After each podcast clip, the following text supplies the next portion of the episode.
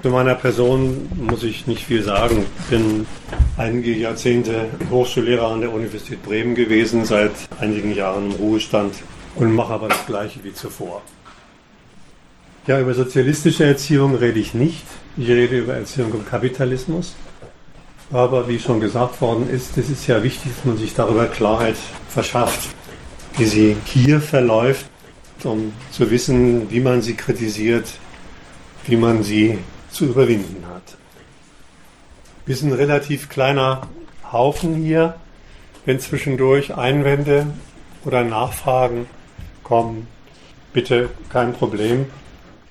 Ich nehme dann die Freiheit raus, zu überlegen, ob ich, dies, ob ich das gleich einbaue oder ob wir es dann nachher machen, je nachdem, an welcher Stelle von dem Vortrag ich bin. Man kann mit mir auch über die, über die Debatte hier in, weiter in Diskussion bleiben. Und zwar über meine E-Mail info.fhüsken.de, die findet ihr auch leicht im Internet. Nachfragen, weitere Debatten, Kritik per E-Mail immer erwünscht. Ich nehme das ziemlich ernst. Schule im Kapitalismus habe ich gesagt, habe ich den Vortrag genannt und die missverstandene Chancengleichheit. Es handelt sich wohl um die häufigste politische Kritik am deutschen Schulwesen, dass es ihr an Chancengleichheit fehle. Was damit sachlich angesprochen ist, ist eigentlich kein großes Geheimnis. Arbeiterkinder sind unterproportional im höheren Bildungswesen vertreten. Das heißt, der Anteil in der Gesamtbevölkerung entspricht nicht ihrem Anteil im höheren Bildungswesen. Ich habe mal eigentlich mehr zufällig Zahlen von 2005 rausgesucht. Da wird nach Unterschicht und Oberschicht sortiert und da wird gesagt, 40 Prozent der Gesamtbevölkerung würden der sogenannten Unterschicht zugerechnet und von denen würden 12 Prozent das Gymnasium besuchen. Umgekehrtes Verhältnis bei der Oberschicht. 22 Prozent würden der sogenannten Oberschicht zugeordnet und 48 Prozent dem höhere, von denen dem höheren Bildungswesen. Das ist der erstmal sachliche Befund. Dieser Befund wird jetzt allerdings als Kritik an die Bildungspolitik, an die Schule herangetragen. Es fehle dem Bildungswesen, heißt es da, an Chancengleichheit. Die Bildungspolitik habe sich einer Unterlassung zu Schulden kommen lassen. Ist der Inhalt der Kritik. Sie sorge nicht dafür, dass Arbeiterkinder in der Regelschule die gleichen Chancen haben, Abitur und Studium, wie die sogenannten Oberschichtkinder. Ich lasse im Folgenden das sogenannte mal weg. Diese Kritik ist in mehrfacher Hinsicht merkwürdig. Die Bildungspolitik wird darin kritisiert, dass sie etwas nicht tut, dass sie etwas unterlässt. Sie wird also nicht in dem kritisiert, was sie tut, es wird nicht kritisiert, warum es sich so verhält, dass Arbeiterkinder hierzulande weniger Chancen haben, sondern es wird gleich als Unterlassungsfeststellung festgehalten. Das ist insofern merkwürdig, ich könnte auch gerade sagen, ein theoretischer Fehler, weil etwas, was es gibt und die Sache ist unbestritten, nicht darüber erklärt werden kann, dass irgendjemand etwas unterlassen hat. Der muss schon etwas getan haben, damit dieses Resultat rauskommt. Das führt mich zu meiner ersten Frage, die in dem Hauptteil dann angesprochen wird, nämlich was ist denn das, was da passiert, positiv getan wird?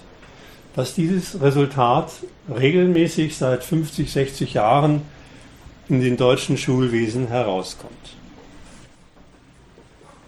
Das geht aber noch weiter mit der Merkwürdigkeit dieser Sorte Kritik.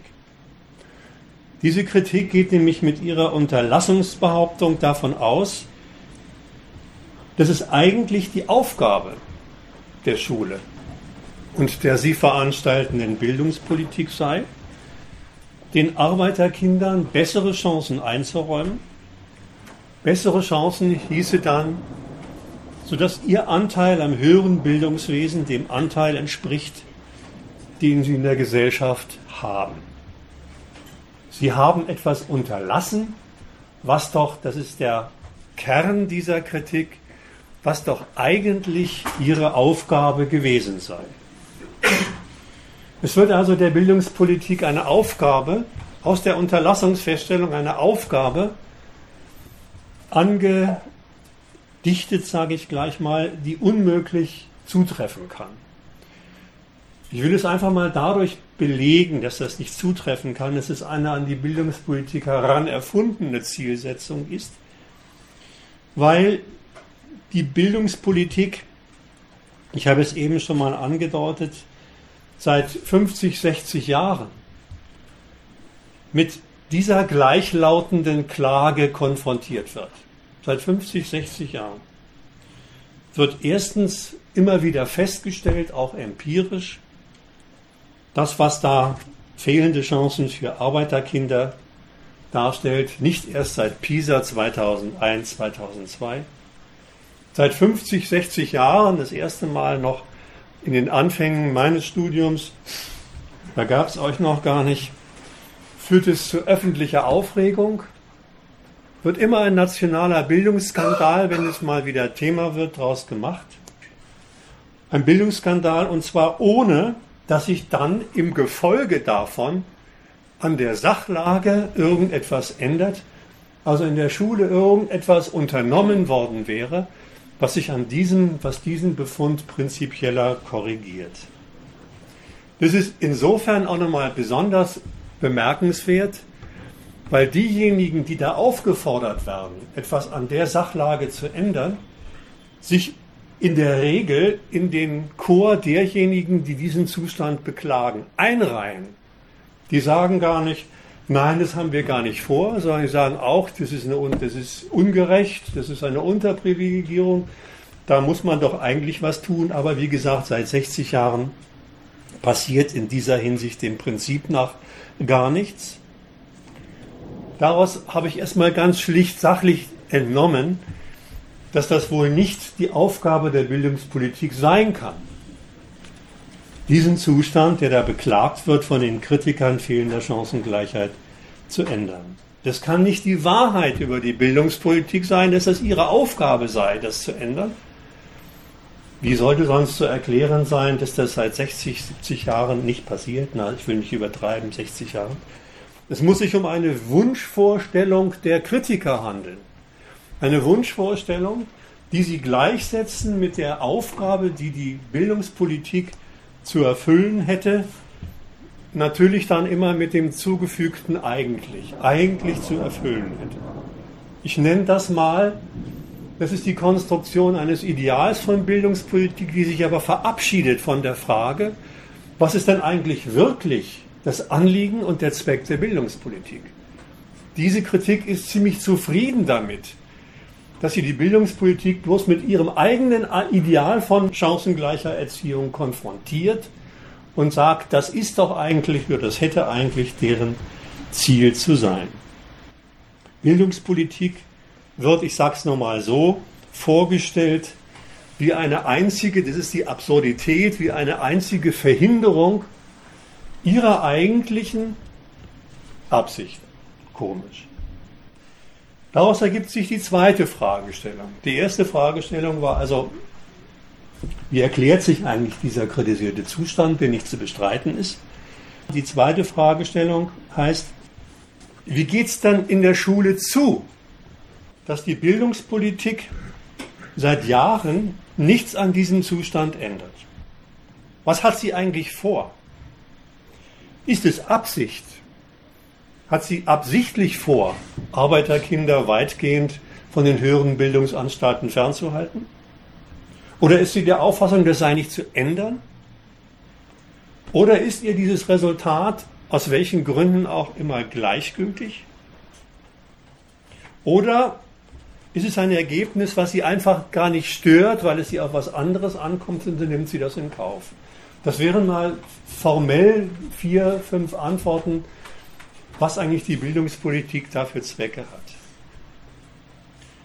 Und man könnte noch eine dritte Frage stellen, die hieße nämlich, warum halten die Schulkritiker, diese Kritiker fehlender Chancengleichheit, eigentlich so unverdrossen seit Jahrzehnten natürlich mit wechselndem Personal, an dieser falschen idealistischen Schulkritik fest. Wieso kommen Sie nicht mal irgendwann auf die Idee, das kann doch nicht sein, dass wir der Auf, unsere Auffassung kann doch nicht stimmen, dass das die, der eigentliche Zweck der Schule sei, wo die Bildungspolitik es in dem, was sie tut, praktisch seit Jahrzehnten widerlegt. Ehe ich mich diesen Fragen jetzt zuwende, will ich vorher noch was anderes ansprechen. Ich will mich vorher der Frage zuwenden, was eigentlich von dieser Kritik fehlende Chancengleichheit selbst zu halten ist. Ist diese Kritik eigentlich vernünftig? Sachverhalt ist unbestritten. Aber daraus eine Kritik zu machen, ist das vernünftig? Welcher Maßstab wird eigentlich in dieser Kritik da angelegt? Und welche Zielvorstellung impliziert eigentlich dieser da angelegte, in der Kritik angelegten Maßstab? Warum legt diese Kritik, so will ich mal einsteigen, so viel Wert darauf, dass mindestens viel mehr Arbeiterkinder das Gymnasium und die Unis besuchen und absolvieren können müssen, vielleicht sogar entsprechend ihrem Anteil an der Gesamtbevölkerung. Warum legen Sie so großen Wert darauf? Der Gedanke, wie Sie darauf kommen, ist eigentlich ziemlich einfach. Natürlich wissen Sie, und das ist auch niemandem hier von euch ein Geheimnis, dass nur auf dem Weg über das höhere Bildungswesen und dann über ein Studium an der Universität es heutzutage möglich ist, sich die Voraussetzungen zu schaffen, um überhaupt aus den unteren Bereichen, unteren Einkommensbereichen dieser Gesellschaft, also aus dem, was Lohnarbeit ist und darunter ist, rauszukommen in bessere Jobs zu kommen. Dafür muss man hier, das ist die notwendige Voraussetzung, keine Garantie, sondern eine Voraussetzung, heutzutage Abi und mindestens studieren. Es liegt also dieser Schulkritik, darauf will ich jetzt raus, implizit, vielleicht sogar explizit, eine Gesellschaftskritik zugrunde. Und diese Gesellschaftskritik lautet in etwa, diese Gesellschaft hat wenige gute und relativ viele miese Jobs im Angebot. Anders gesagt, mal soziologisch ausgedrückt, die zeichnen sich durch ein Arm-Reich-Gefälle, nein, Reich-Arm-Gefälle aus, so geht es ja runter. Indem die wenigsten Leute zu den sogenannten Reichen und die meisten zu den sogenannten Armen gehören. Und das ist ein Zustand, der kritisiert wird. Der wird nicht begrüßt, sondern kritisiert. Und die Forderung Chancengleichheit heißt, da sollen die Arbeiterkinder die Möglichkeit haben, rauszukommen. Ja, die Vorstellung, die sollen da raus, lebt ja davon, dass gesagt wird, das ist kein guter Zustand, wenn man da sein Leben lang drin hängt. Das wird als höchst ungerecht kritisiert.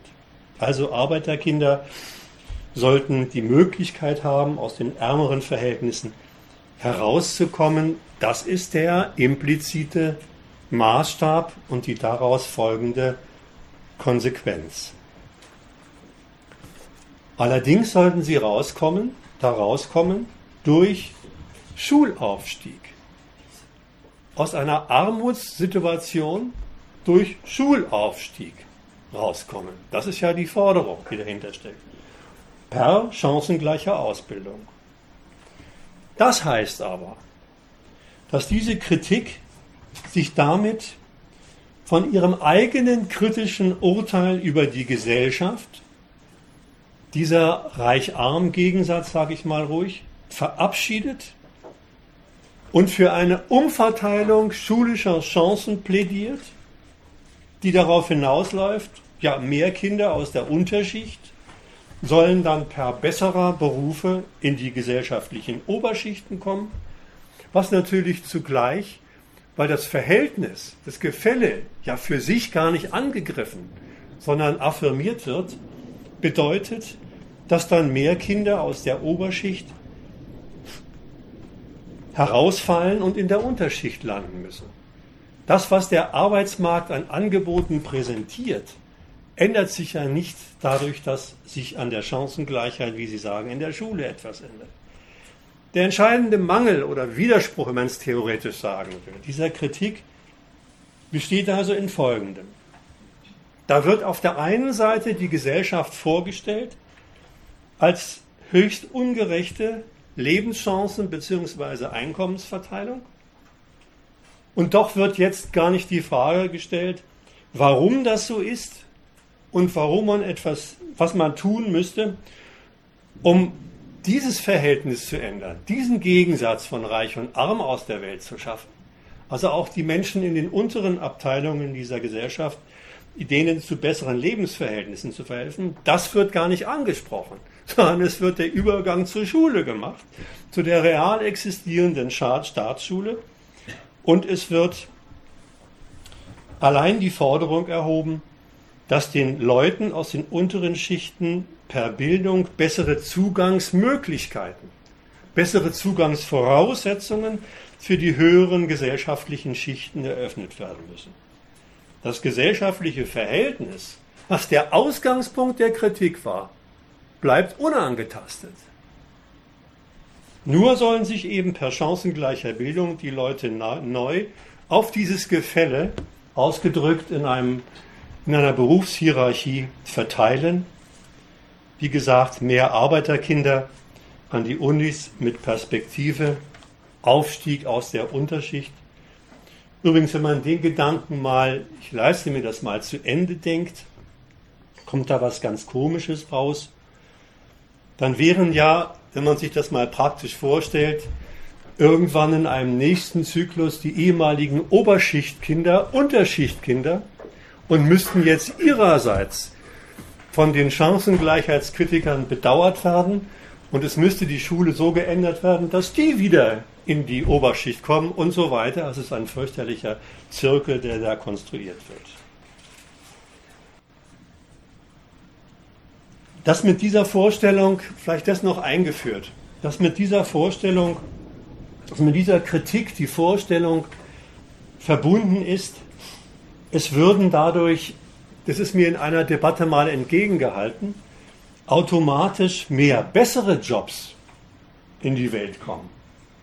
Also automatisch aus denjenigen, die in der Unterschicht sind, das waren vorhin 40, 45 Prozent, auf einmal nur noch 20 Prozent in der Unterschicht und 80 Prozent in der herrschenden Klasse sein, ist ja wohl eine Vorstellung, die so weltfremd ist, dass sie eigentlich von diesen Theoretikern gar nicht aufge gestellt werden könnte. Ähm, was jeder Mensch bekanntlich weiß, ist, dass, den, dass, er auf dem Arbeitsmarkt mit dieser existierenden, ihm vorgegebenen Hierarchie von Berufen konfrontiert worden ist. Da werden die Jobs angeboten nach ganz eigenen Kriterien, die sich aus den äh, Entwicklungen von staatlicher und ökonomischer Arbeit ergeben. Das ändert sich nicht damit, dass auf einmal Chancengleichheit in der Schule mehr Raum bekommt. Was man vorhat in dieser Sorte Kritik, ist, ich will es mal so in ein vorläufiges Resümee bringen, der zwangsläufige Widerspruch jeder Kritik, die auf Gerechtigkeit pocht, die Gerechtigkeit einklagt. Wer gesellschaftliche Missstände mit der Gerechtigkeitsvorstellung, mit der Gerechtigkeitsmoral zu Leibe rückt, der will ja nicht den Missständen, die sein Ausgangspunkt sind, zu Leibe rücken, um sie abzuschaffen, sondern der will allein von dem favorisierten Gerechtigkeitsmaßstab ausgehen, diesen zur Geltung bringen und in irgendeiner Weise gleiche Verhältnisse, gleiche Chancenverhältnisse schaffen. Ich will das mal in einem vielleicht euch noch bekannteren Beispiel in der Widersprüchlichkeit deutlich machen. Seitdem es den Kapitalismus gibt, gibt es die Forderung gleicher Lohn für gleiche Arbeit, also Frauen an den Arbeitsplätzen, die auch von Männern besetzt werden sollen, gleich äh, entlohnt werden. Gerechter Lohn für Männer und Frauen. Heute auch noch eine Forderung. Was ist der Ausgangspunkt dieser Forderung? Der Ausgangspunkt dieser Forderung ist, den Frauen, die diese Forderung stellen, reicht ihr Lohn nicht. Wenn sie genug hätten, wenn sie gar nicht wüssten, wohin mit ihrer Knete, würden sie die Forderung nicht stellen. Das wäre absurd. Der Ausgangspunkt ist immer, sie haben Schwierigkeiten mit ihrem Einkommen. Und sagen, wenn wir wenigstens so viel hätten wie die Männer, dann wäre uns schon wenigstens ein bisschen geholfen. Ich will mich über die Vernunft dieser Forderung erstmal so gar nicht auslassen. Das Blöde ist nur, dass sie das Ganze formulieren als Gerechtigkeitsforderung. Wir wollen den gleichen Lohn haben. Wer aber sagt, ich will den gleichen Lohn haben, der sagt erstmal nicht, ich will mehr Lohn haben. Der hat sich mit dieser Forderung, dieser in die Gerechtigkeitsmoral gekleideten Forderung, erstmal von dem Ausgangspunkt verabschiedet, wahrscheinlich in der Auffassung, dass wenn man seine eigene materialistische oder materielle Forderung kleidet in etwas Höheres, dafür einen höheren gesellschaftlich anerkannten Wert, heranzieht, dass man vielleicht da mehr Chancen hätte, etwas durchzusetzen. In Bremen ist vor einigen Jahrzehnten bei Daimler mal Folgendes passiert. Daran kann man den Widerspruch sehr schön deutlich machen. Da haben Frauen am Band das gefordert und der Betriebsleiter sagt, sofort, können wir sofort machen. Ich setze den Lohn der Männer runter auf euer Niveau.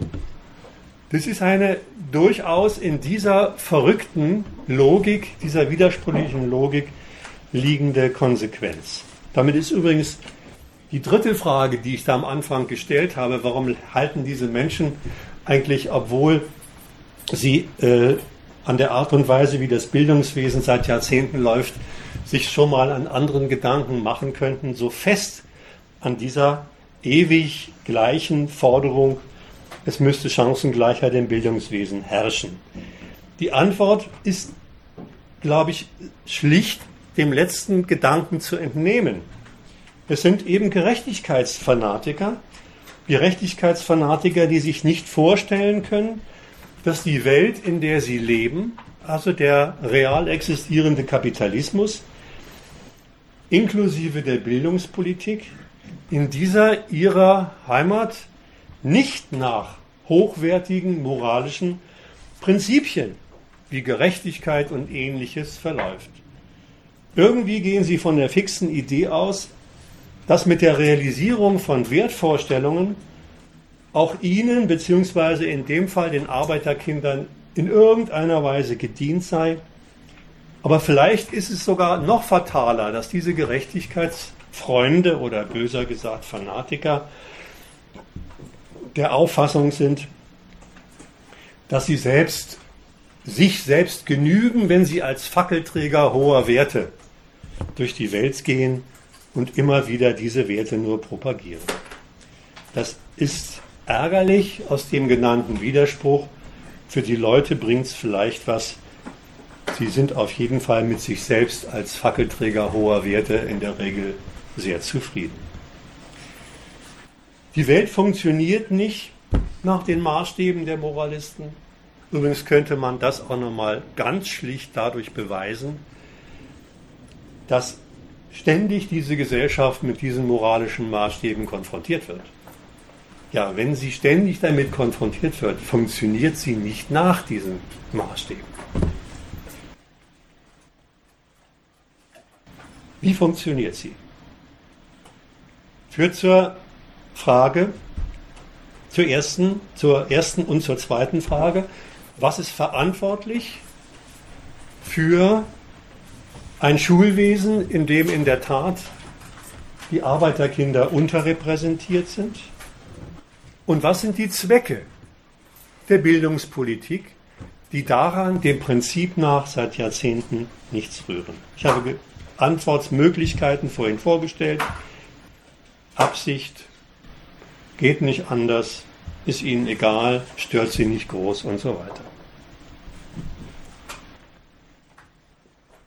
Wenn man ermitteln will, warum es in der Schule so zugeht, wie es zugeht, muss man sich von einem Irrtum der Kritiker fehlender Chancengleichheit freimachen. nämlich von dem Irrtum, dass, um es mal paradox auszudrücken, Arbeiterkinder deswegen geringere Chancen haben,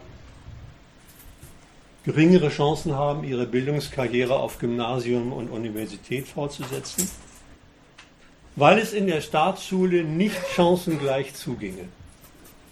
Die hätten geringere Chancen, weil die Staatsschule nicht chancengleich organisiert, nicht chancengleich das Lernen organisiert.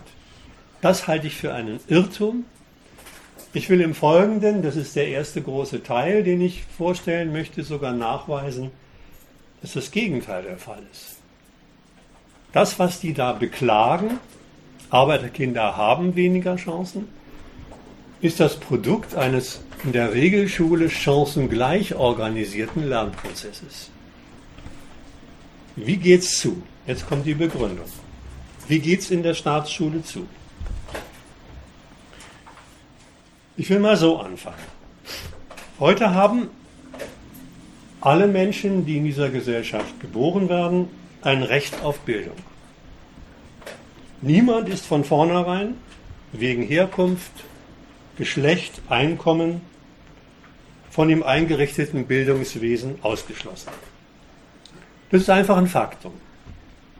Gleiches Recht auf Bildung für alle, irgendwann am Anfang des 20. Jahrhunderts erstritten. Allerdings sollte man deswegen nicht gleich in ein Loblied der Schule, in der dieses Recht auf Bildung für alle verwirklicht wird, einstimmen. Es könnte einen zum Beispiel stutzig machen und ein Fragezeichen hinter die Bedeutung oder hinter das Lob eines Rechts auf Bildung für alle kringeln. Es könnte einen stutzig machen, dass dieses Recht nämlich gleich als Verpflichtung aller Bürger, kleinen Bürger dieser Gesellschaft daherkommt. Es ist ein Recht, das man, wie viele andere Rechte in dieser Gesellschaft auch, einfach nicht ablehnen kann. Wenn Eltern heutzutage sagen, vielen Dank, liebe Bildungspolitiker, ist ja freundlich, dass ihr uns diese Möglichkeit eröffnet. Wir haben es aber nicht vor, wir wollen unsere Kinder selber erziehen könnt ihr euch doch freuen, spart euch Kosten und Schulplätze und so weiter. Erfahren Sie, so war das nicht gemeint. So war das nicht gemeint. Das Recht auf wird wahrgenommen als Verpflichtung auf die hiesige Staatsschule. Warum denn das? Was hat denn der Staat mit seinem gesamten auf diese Schule verpflichteten Nachwuchs vor? Wie geht es dazu in der Schule, auf die er erstmal alle verpflichtet? Naja, zunächst muss man feststellen, da lernt man so allerhand. Einiges durchaus brauchbar, will ich gar nicht bestreiten. Das meiste ist nicht brauchbar. Das ist aber nicht mein Thema. Das ist jetzt eine schlichte Behauptung von mir. Ich habe das mal ausgeführt, ein bisschen in einem Buch, was allerdings im Augenblick vergriffen ist, Erziehung im Kapitalismus. Das soll in 14 Tagen wieder rauskommen. Da gibt es zwei große Kapitel, in denen ich das Schulcurriculum auch mal durchgenommen habe, das untere und das obere, und es einer ziemlich vernichtenden Kritik unterzogen habe. So, das ist aber nicht alles, dass man nur einfach was lernt. Wie man lernt, das ist nämlich von vornherein unvernünftig. Man ist nämlich genötigt, für Noten, für Punkte oder andere vergleichende Bewertungen zu lernen. Und dies macht nur Sinn, wenn es der Schule darauf ankommt, irgendwann nach Absolvierung eines Lernprozesses zwischen guten, mittleren und schlechten Schülern zu unterscheiden diese Unterscheidung an den Schülern herzustellen. Und da das in der Schule keine sportliche Veranstaltung ist, wo man, wenn man ein Spiel einmal verloren hat, eine Revanche fordern kann und sagen, alles wieder auf Null, wir fangen dann mal von vorne an, geht es in der Schule nicht darum, das Ergebnis zu annullieren. Das ist nicht erlaubt. Also die Fünfer, das Fünferzeugnis zu annullieren und sagen, ach, ich mach's nochmal sondern diese Resultate sind ziemlich irreversibel festgeschrieben und entscheiden dann per Schulart über den weiteren Verlauf der Bildungskarriere. Wer darf weitermachen? Wer wird vom weiteren, vom Besuch der weiteren Bildung ausgeschlossen? Man muss also erstmal festhalten, das will ich erstmal als Fundament für meine ganze weitere Kritik festhalten. Schule ist keine Einrichtung, in der man bloß lernt. Lernen ist zugleich als ein Verfahren zur Herstellung von Unterschieden, als ein Verfahren zur Sortierung für Schulkarrieren organisiert. Das ist übrigens schon gleich die Antwort auf diese komische Abteilung Recht auf Bildung als Verpflichtung. Die Auflösung dieses Verhältnisses, warum ein Recht als Verpflichtung daherkommt, liegt in diesem Gedanken. Gleiches Recht auf Bildung für alle heißt von vornherein eben nicht gleich gute Bildung für alle. Das darf man nicht gleichsetzen. In den Streiks, in den Hochschulstreiks zum Beispiel, wird das sehr häufig gleichgesetzt. Gleiche Bildung für alle, gleich gute Bildung für alle. Gleiche Bildung für alle heißt, jeder hat das Recht, in der Schule, auf die ich, der Staat, die Schüler verpflichte, mit seinem Lernen, mit seiner Lernleistung sich zu bewähren und hat es, heißt es dann, selbst in der Hand, ob er zu den guten, mittleren oder schlechten gehört. Das ist das Verhältnis von Rechte und Pflichten. Ich verpflichte euch auf die Schule und dann dürft ihr. Dann dürft ihr unter den eingerichteten Bedingungen euch mit eurer Lernanstrengung bemühen, möglichst weiterzukommen. Die Herstellung von Unterschieden. Das, was ich kurz Sortierung genannt habe. Wie geht das? Es ist für so ein Anliegen, und das ist das Anliegen der Schule ist, ist unbestritten. Ich weiß nicht, äh, was, welche, welche Schulabsolvierung ihr habt, aber wenn hier Gymnasiasten oder Studenten sind, dann fragt euch mal, ob ihr noch eine Ahnung habt, was aus denjenigen geworden ist, mit denen ihr damals in der ersten Klasse Grundschule eingesch eingeschult worden seid. Wie viel von denen ihr kennt, was die so eine, für, für eine Karriere hingelegt haben. Also für so ein Anliegen, Herstellung von Unterschieden, ist es erst einmal notwendig, dass alle Schüler an einem gleichen Maßstab gemessen werden. Nur so lässt sich überhaupt Leistung, Lernleistung vergleichen. Das heißt, dass alle Schüler dem Prinzip nach beim Lernen und auch bei der Absolvierung der Lernkontrolle unter gleiche Bedingungen gesetzt sind und nach gleichen Maßstäben beurteilt werden. Wie gesagt, es lassen sich sonst überhaupt keine Unterschiede ermitteln. Um das nochmal an einem anderen Beispiel zu verdeutlichen. Wenn man herausfinden will, wer unter sechs Läufern der schnellste ist, da muss man denen schon vorgeben, ihr habt euch zu einem, zum gleichen Zeitpunkt an der gleichen Startlinie aufzustellen. Und da hinten ist das Ziel, das müsst ihr alle gleichermaßen ansteuern. Und da steht jemand, der hat eine Stoppuhr, die misst, misst für alle nach dem gleichen Zeitmaß, wer der Schnellste ist. Da kann nicht jeder loslaufen, wie er will, dahin laufen, wie er will, so lange laufen, wie er will, da kämen keine Unterschiede raus.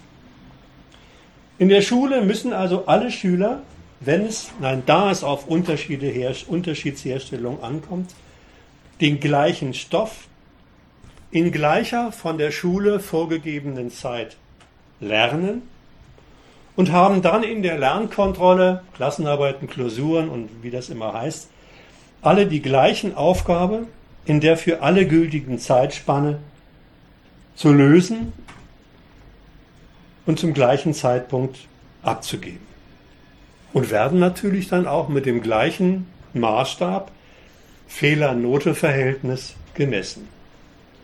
Das heißt aber, und jetzt komme ich auf den zentralen Irrtum der Kritiker von Chancengleichheit.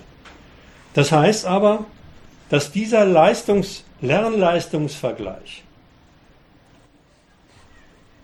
zunächst jedermann bei dem eingerichteten Lernen in der Tat die gleichen Chancen eröffnet. Ich weiß nicht, ob ihr dieses, diese Karikatur, die gibt es in verschiedenen Auffassungen, in verschiedenen Ausführungen kennt. Da sitzt, ich zitiere mal die Traxler-Karikatur, ein Lehrer an einem Tisch, vor ihm ist ein großer Baum, an der Startlinie stehen ein Elefant, eine Schildkröte, eine Schlange, ein Uhu, ein noch irgendein Affe. Genau. Hm? Goldfisch auch noch, genau. Und der Lehrer sagt, derjenige ist Sieger, der am ehesten oben in der Baumspitze ist. Das ist eine, das ist eine Karikatur, die dieses Prinzip, ja, alle haben zunächst mal die gleichen Chancen, bildlich darstellt. Das ist durchaus korrekt abgebildet. Zugleich ist aber noch was anderes abgebildet und ich weiß gar nicht, ob sich die Karikaturisten darüber im Klaren waren. Es ist nämlich die, das rücksichtslose Verfahren dieser Organisation des chancengleichen Lernens zugleich abgebildet.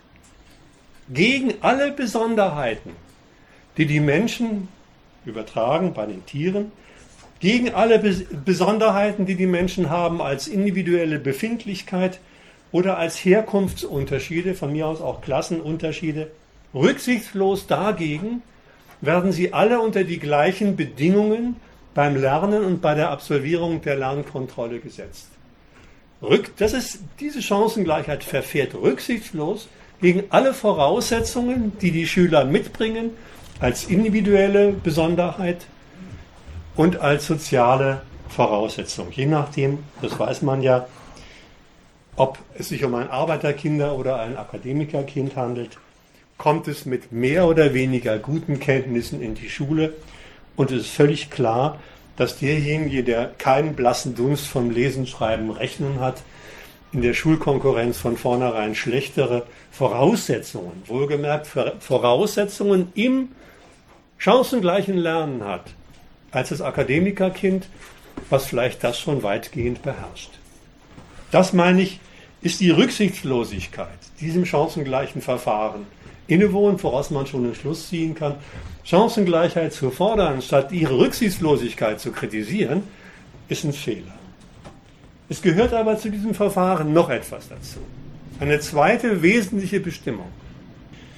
Damit auch wirklich Unterschiede herauskommen, ist es nämlich notwendig, dass die vorgegebene Zeit planmäßig immer knapp bemessen sein muss. Nur wenn sie knapp bemessen ist, stellen sich die in der Schule gewünschten Anstrengungen ein. Und das heißt, es zielt die Schule also nicht auf das erfolgreiche Lernen des Stoffes, jedenfalls nicht durch alle.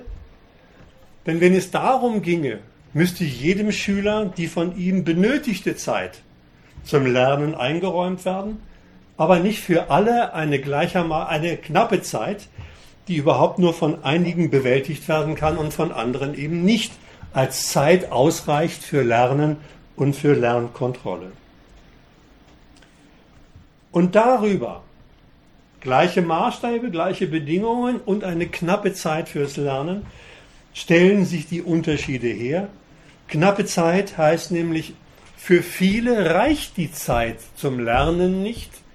Und für viele reicht die eingegeben, die angegebene knappe Zeit nicht für die Wiedergabe des Betroffenen in der Schularbeit, in der Klassenarbeit, egal ob er das jetzt weiß oder weniger weiß.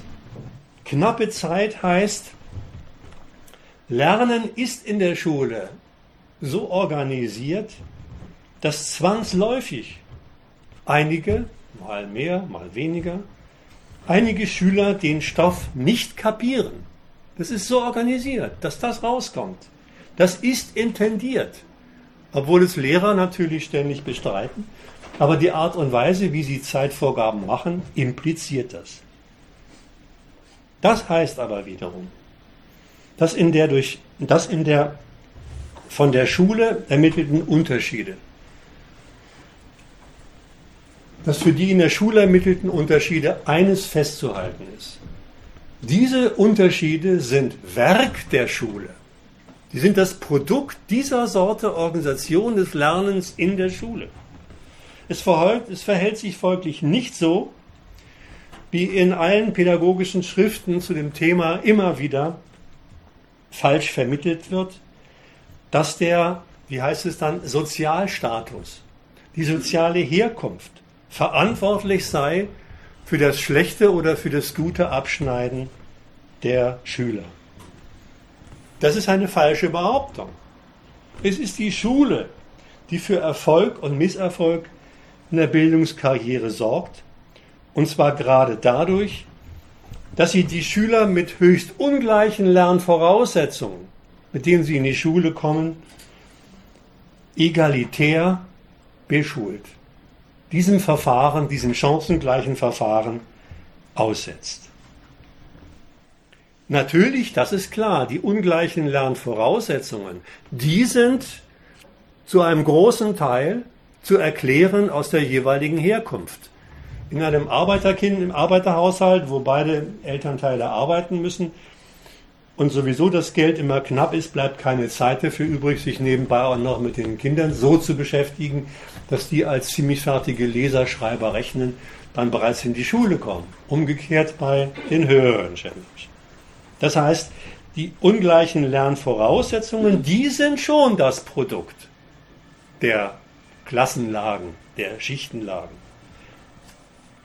Aber entscheidend ist, was die Schule damit anstellt.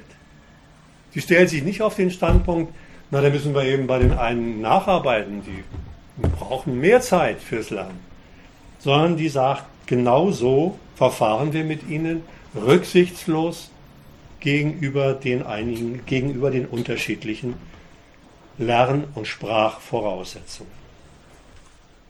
Übrigens damit ist auch die eine, die eine potenzielle Antwort auf die Frage, warum das, die Bildungspolitik diesen Zustand nicht korrigiert. Nämlich die potenzielle Antwort, es ginge nicht.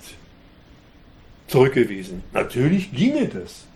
Man müsste bloß die Schule so organisieren, dass jeder genau die Zeit fürs Lernen braucht, äh, eingeräumt wird, die, die er braucht genau die Mittel bekommt und die Hilfen bekommt, die er braucht. Und da brauchen einige mehr Zeit und andere Mittel und wiederum andere sind schneller damit fertig. Wäre eigentlich überhaupt kein Problem. Klammer auf, ich will nicht behaupten, dass das mein Ideal von Schule ist. Ich sage nur, das ist die Art und Weise. Erstens wäre es vernünftig, aber damit ist noch nicht alles behoben, was Schule macht. Es wäre vernünftig, und beantwortet die Frage, ob so etwas ginge, mit einem klaren Ja. Es ginge, aber nicht in dieser Schule, in der es darauf ankommt, äh, Unterschiede herzustellen, zu sortieren zwischen guten und schlechten Schülern. Das heißt, die Kritiker fehlender Chancengleichheit liegen gänzlich falsch, wenn sie dieses für ungerecht erachtete Sortierergebnis auf fehlende Chancengleichheit in der Schule zurückführen. Dass Arbeiter geringere Chancen haben, liegt gerade nicht an fehlender Chancengleichheit, habe ich jetzt behauptet, nachgewiesen, sondern es liegt an der Rücksichtslosigkeit, die in der Chancengleichheit als Sortierungsverfahren eingeschlossen ist. Das heißt, statt zu kritisieren, hier würde Chancengleichheit fehlen, muss man umgekehrt das, was Chancengleichheit als Lernprinzip, als auf Sortierung angelegtes Lernprinzip ist, kritisieren. Das machen sie nicht. Das machen sie nicht. Übrigens setzt sich der Fehler fort bei diesen Kritikern fehlender Chancengleichheit. Wenn man sich vor Augen führt, wie denn diese Kritiker des schulischen Lernen, das Lernen dann wohl am liebsten organisiert hätten. Naja, es sich aus, ergibt sich aus der Kritik, dass sie der Auffassung sind, alle Schüler sollten mit gleichen Voraussetzungen, mit dem gleichen intellektuellen, geistigen und sprachlichen Stand zum Leistungsvergleich antreten. Irgendwie sollten die mitgebrachten Unterschiede irgendwie vor Eintritt in die Konkurrenz kompensiert werden. Also alle hätten entweder, um das Traxler-Bild aufzunehmen, als Affen oder Schildkröten oder alle als Goldfische oder Uhus anzutreten. Das heißt aber, dass diese Kritiker an der Art und Weise, wie die Schule organisiert ist, an der Art und Weise, wie die Lernkonkurrenz in der Schule organisiert ist, nichts auszusetzen hätten, wenn nur alle irgendwie mit einem gleichen geistigen Niveau ausgerüstet in diesen Vergleich antreten würden. Weder, muss man sagen, hätten sie etwas an dem Sortierungszweck Verlierer, Sieger auszusetzen, hätten also wenig dagegen, dass immer noch ein Großteil des Nachwuchses von weiterführender Schule ausgeschlossen wird, immer noch mehr als 50 Prozent. Noch haben sie etwas an dem Verfahren zu kritisieren, mit dem hier vorgegangen wird, an dem Verfahren des Leistungsvergleichs mit seinen drei Punkten, die ich bislang eigentlich nur implizit erwähnt habe. Es wird nicht fürs Begreifen gelernt, sondern für gute Noten. Das ist ein riesengroßer Unterschied. Lernen ist per knapper Zeit so organisiert, dass viele gar nicht mitkommen, mitkommen können, Schrägstrich sollen. Und drittens ist das Lernen, das ergibt sich aus, der, aus, aus, dem, aus dem Vergleich, immer als Gegeneinander des Lernens. Das ist eine Verrücktheit organisiert. Zum Beispiel, das, das wisst ihr alle, man, man darf nicht abschreiben. Ja, was heißt denn das? Man darf sich nicht wechselseitig helfen und das heißt nichts anderes. Ich muss hoffen, dass möglichst viele Schüler noch weniger vom Schulstoff verstanden haben als ich, damit ich eine bessere Note kriege. Das ist sozusagen das in den Schülerstandpunkt übersetzte Gegeneinander beim Lernen. Darauf hoffen, dass ich möglichst mehr, mehr gelernt habe als alle anderen, um eine bessere Note zu kriegen. Und sie haben drittens neben der unterlassenen Kritik am Schulzweck noch äh, und neben der Unterlassung an dem Schulverfahren haben Sie auch nichts dagegen, dass, das ist jetzt noch ein weiterer ergänzender Punkt zur Schulkritik, haben Sie nichts dagegen, dass mit diesem Verfahren schon bevor auch nur ein Schüler die Grundschule betreten hat, das zentrale Ergebnis ihres weiteren Lernens feststeht. Ein Ergebnis ihres Lernens steht fest, bevor sie überhaupt angefangen haben zu lernen. Nämlich das Ergebnis, es sollen viele Verlierer und wenige, relativ wenige Sieger rauskommen. Offen ist allein, wer in welche Abteilung kommt. Das muss man sich mal auf der Zunge zergehen lassen. Bevor man anfängt zu lernen, ist durch diese Art und Weise der schulischen Organisation des Lernens das zentrale Ergebnis bildungspolitisch bezweckt schon vorgegeben. Also so etwas, ich lerne und dann werde ich was, kann schon mal für alle nicht aufgehen. Das ist vorausgesetzt der ganzen Sache. Wen nur die Gleichheit bei Lernvoraussetzungen interessiert, das heißt dann wahre Chancengleichheit.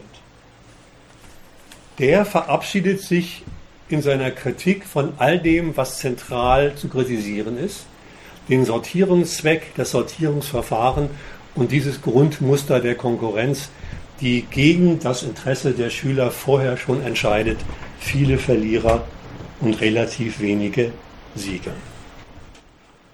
Das ist meine zentrale Kritik an den Kritikern der Chancengleichheit. So, jetzt habe ich gesagt vorhin und mache jetzt von den, von den Schulverfahren den Übergang auf die Bildungspolitik. Ich habe gesagt, na natürlich, es ginge auch anders. Man müsste bloß jedem Schüler seine Zeit einräumen, immer auf der Grundlage der Freiwilligkeit, des freiwilligen Entschlusses zum Lernen, seine Mittel, seine Hilfen bereitstellen. Allerdings ist klar geworden, sollte klar geworden sein aus dem ersten Teil, dass das sich bricht an dem Sortierungszweck der Schule. So etwas ginge nur, wenn diese Schule sich von ihrem zentralen Zweck der Sortierung verabschieden würde. So dass ich mich jetzt, die, mich jetzt frage, warum hält die Bildungspolitik denn so an diesem Zweck Herstellung von Unterschiede Unterschieden, daraus Ableitung von verschiedenen Bildungskarrieren Hauptschule, Realschule, Gymnasium, Studium. Warum hält die Bildungspolitik denn daran so unbeirrt fest? Eine Antwort auf diese Frage heißt regelmäßig eine Schule ohne Sortierung. Jeder kann so lange und so lernen, wie er es braucht. Das käme doch die Bildungspolitik viel zu teuer. Was müssten da an neuen Lehrern, an neuen Schulräumen, an neuen Mitteln angeschafft werden? Diese Antwort ist gefährlich, weil sie etwas einschließt. Sie schließt nämlich ein, dass eigentlich die Bildungspolitik so eine Schule schon wollen würde, es bloß immer daran scheitert, die Umsetzung dieses eigentlich vorhandenen Willens nur an dem Geld scheitern würde. Es ist klar, das hat der erste Teil meines Vortrags gezeigt, dass das gar nicht der Fall ist. Es kann also nicht eine Kostenfrage sein, wobei man sich zudem auch mal klar machen muss, weil sehr häufig in der Frage, warum machen die denn dies und das nicht in der Politik, sofort das Kostenargument, dass dieses Kostenargument schwierig ist. Politische Unterlassungen, die man eigentlich gerne hätte, mit Geldmangel zu erklären, macht ein merkwürdiges Verhältnis zwischen politischen Interessen und Finanzierung auf. In der Regel ist es genau umgekehrt. Erst wird über politische Anliegen geurteilt, innerhalb der Legislative und Exekutive. Also was wird gewünscht, was wollen wir in der nächsten Legislaturperiode machen? Und dann wird die Frage nach der Finanzierung gestellt. Und die wird entschieden je nach Bedeutung des Anliegens, je nach Bedeutung des Anliegens für die Politik und je nach Bedeutung ist dann auch das Geld zugeordnet oder eben nicht. Die Antwort auf die Frage, warum hält die Bildungspolitik denn an diesem Sortierungszweck so unbedingt fest, erklärt sich also anders. Sie erklärt sich daraus, dass der letzte Zweck dieser Sorte schulischer Leistungskonkurrenz der letzte Zweck gar nicht in der Schule liegt, sondern außerhalb der Schule liegt. Was in der Schule eine Sortierung für die Bildungskarrieren, für die Karrieren innerhalb des differenzierten Bildungssystems ist. Regelschule als Grundschule, dann die Verteilung Hauptschule, Realschule, ich weiß nicht, wie das inzwischen in Bayern heißt, Sekundarschule, Oberschule, und Gymnasium Uni. Diese Sortierung, die die Bildungskarrieren, die über die Bildungskarrieren entscheidet, ist nämlich zugleich immer eine Vorsortierung der gesamten Schülermannschaft für die Nachfrage dieser Gesellschaft nach Nachwuchs für alle Jobs, die auf dem Markt, auf dem Arbeitsmarkt nachgefragt werden. Wer Abi macht, darf studieren, und hat sich damit für die gehobenen Jobs qualifiziert. Gehört zu den Juristen, Ökonomen, Lehrern, Medizinern, Wissenschaftlern etc. Wer einen Hauptschulabschluss hat, macht eine Lehre und darf, wenn überhaupt, dann in die Fabrik gehen oder ins Büro oder auf den Supermarkt oder wird gleich als arbeitsloser Jugendlicher in Hartz IV einsortiert. Deswegen wegen dieses außerhalb der Schule liegenden Zwecks, der aus Sortierung innerhalb der Schule eine Vorsortierung für den kapitalistischen Arbeitsmarkt macht, kommt es der Bildungspolitik so auf diese Sortierung an.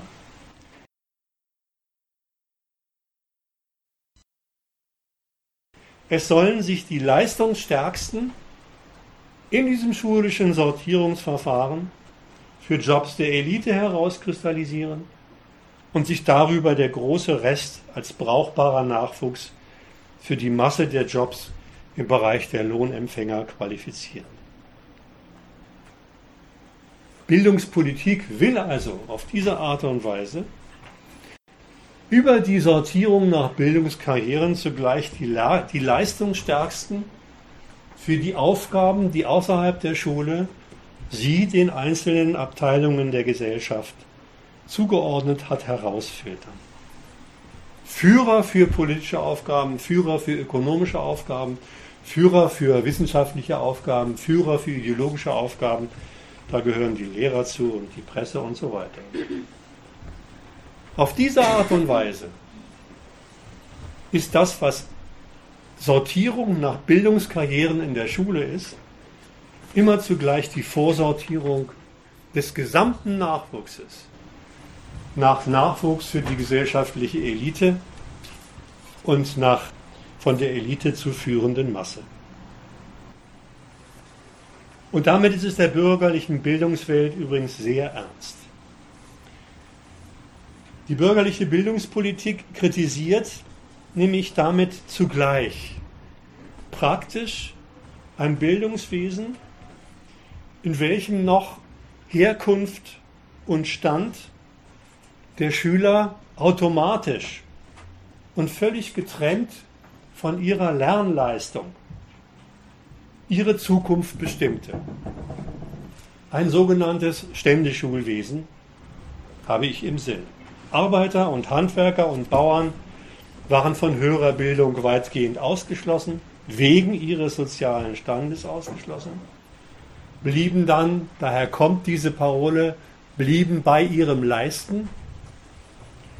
Und die moderne Bildungspolitik setzt dagegen erstens dieses Prinzip des Bildungsegalitarismus, gleiches Recht auf Bildung für alle, kritisiert damit zweitens die vorbürgerliche Gleichung, dass Herkunft bereits für sich, für die nötigen Führungsqualitäten einer Elite, Führungsqualitäten, die sich dann weitgehend auf Loyalität zusammenschnurren, sorgen würde.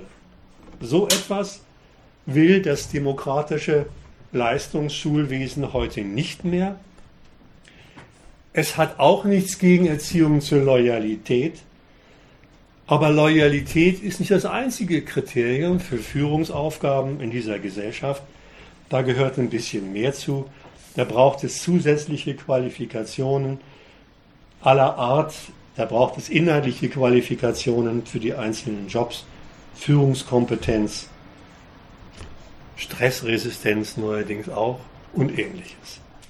Es braucht also eine, eine qualifizierte Elite. Und qualifizierte Elite heißt, es sollen sich dafür die Besten herausschälen. Und deswegen ist das Lernen tatsächlich als diese sehr rigide Leistungskonkurrenz organisiert.